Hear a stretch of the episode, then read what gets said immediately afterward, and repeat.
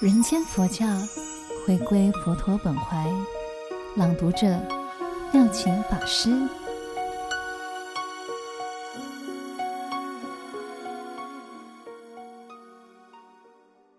大乘八宗没有脱离大众。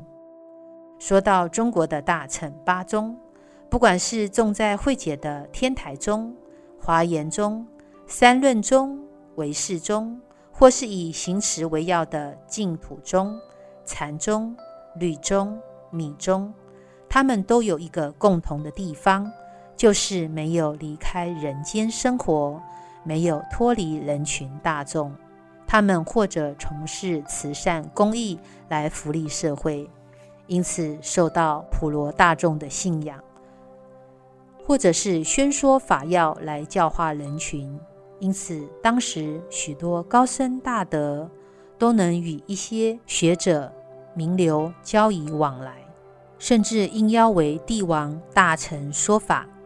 这就如同佛陀当初也是出入王宫，为各国国王说法，甚至把护法的责任赋予王公大臣。这就是人间佛教的人间性。人间佛教是佛说的，也是人要的。因此，人间佛教既要符合佛说的，还要顺应人要的。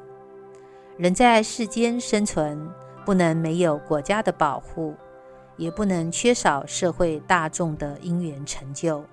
可以说，人从出生那一刻开始，就离不开衣食住行等各种资生用物的物质生活。这就有赖士农工商等社会大众的相互帮助。有了吃穿日用，精神方面还要有亲情、爱情、友情、恩情等各种进化的感情生活，乃至提升人格、心灵的艺术生活。更重要的是，人有生死问题，所以不能没有信仰的生活。因此，我提出光荣归于佛陀，成就归于大众，利益归于社会，功德归于信徒。我也曾为人间佛教提出四个中要：家国为尊，生活合理，人间因缘，心意和乐。我认为，让大家共同接受的佛教，才是人间佛教。佛法指导丰富生活的意义，人间的生活需要有佛法的指导。所谓平常一样窗前月，才有梅花便不同。有了佛法，生活的意义就不一样。在中国民间有第一经之称的《金刚经》，开头序文就说：“尔时世尊时时。”着衣持钵入舍卫大城弃食，于其城中次第弃以，还至本处。饭食訖，收衣钵，洗足已，复坐而坐。这段经文看起来只是世间上一般世俗生活的一顿早餐，实际上这顿早餐的内容意义非凡，它含有悟道者自觉觉他、自度度人的修持。与慈悲智慧，例如时时着衣持钵，这是说到了吃饭的时候，一定要衣冠整齐，形容威仪，安详有序地依照规矩手持瓦钵，次第去弃食，这是持戒的精神。次第弃已，就是不分贵贱，不拣精粗，不分贫富。是忍辱平等、随缘随喜的精神。再者，托钵时，信者以饭食供养僧团的生活，僧团就以佛法开示信徒，让大家心开意解。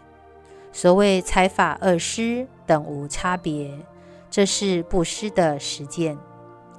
饭后整理衣钵具等用品，接着洁身洗足。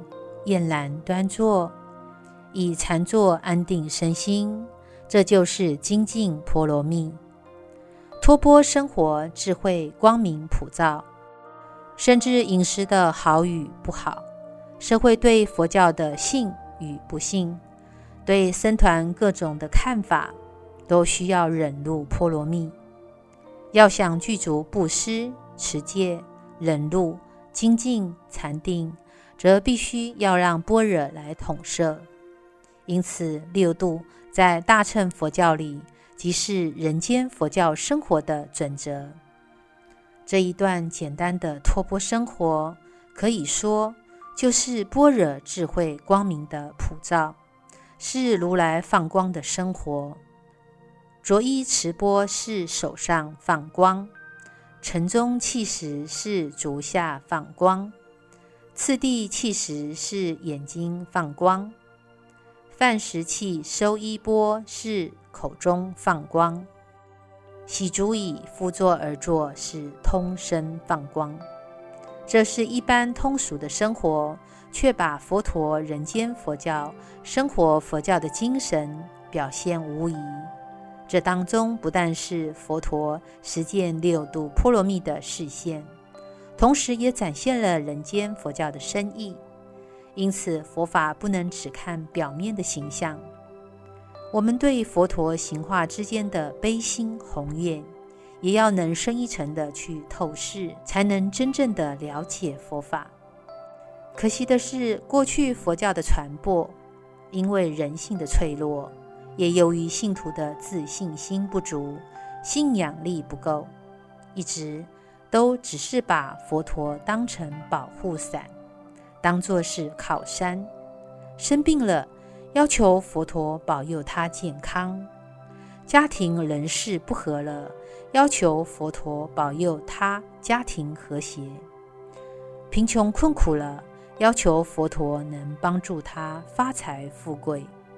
如果是借着佛陀的威德加持来给予自我的信心、自我的提升，这是可以的。但我们对佛陀的信仰，不能只是贪求、要求、祈求，像儿女对父母要求这个、要求那个，这是长养贪心，不是信仰的真意。相反的，应该是为信仰来奉献、服务、供养。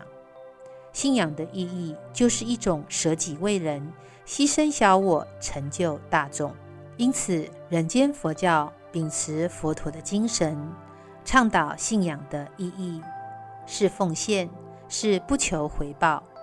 佛陀一生是教利喜，所谓割肉喂鹰，舍身饲虎，这种利益众生、对人间牺牲奉献的精神，是人间至难。至尊至贵的行为，所以今日我们要让佛教确实人间化，首先要建立人间佛教的思想，如经文所言的“佛起大悲心，劳役诸世间”。有了人间佛教的思想，必然会产生人间佛教的言行，必能歌颂人间佛教的善美，赞美人间的和乐。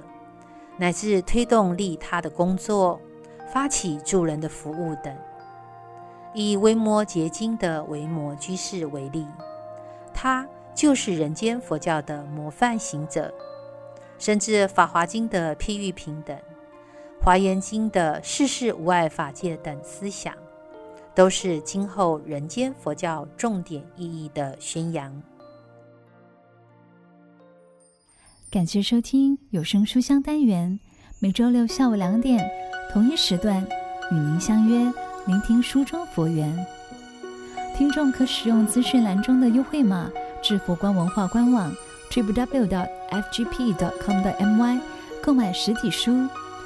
读作一个人，读明一点理，读悟一些缘，读懂一颗心。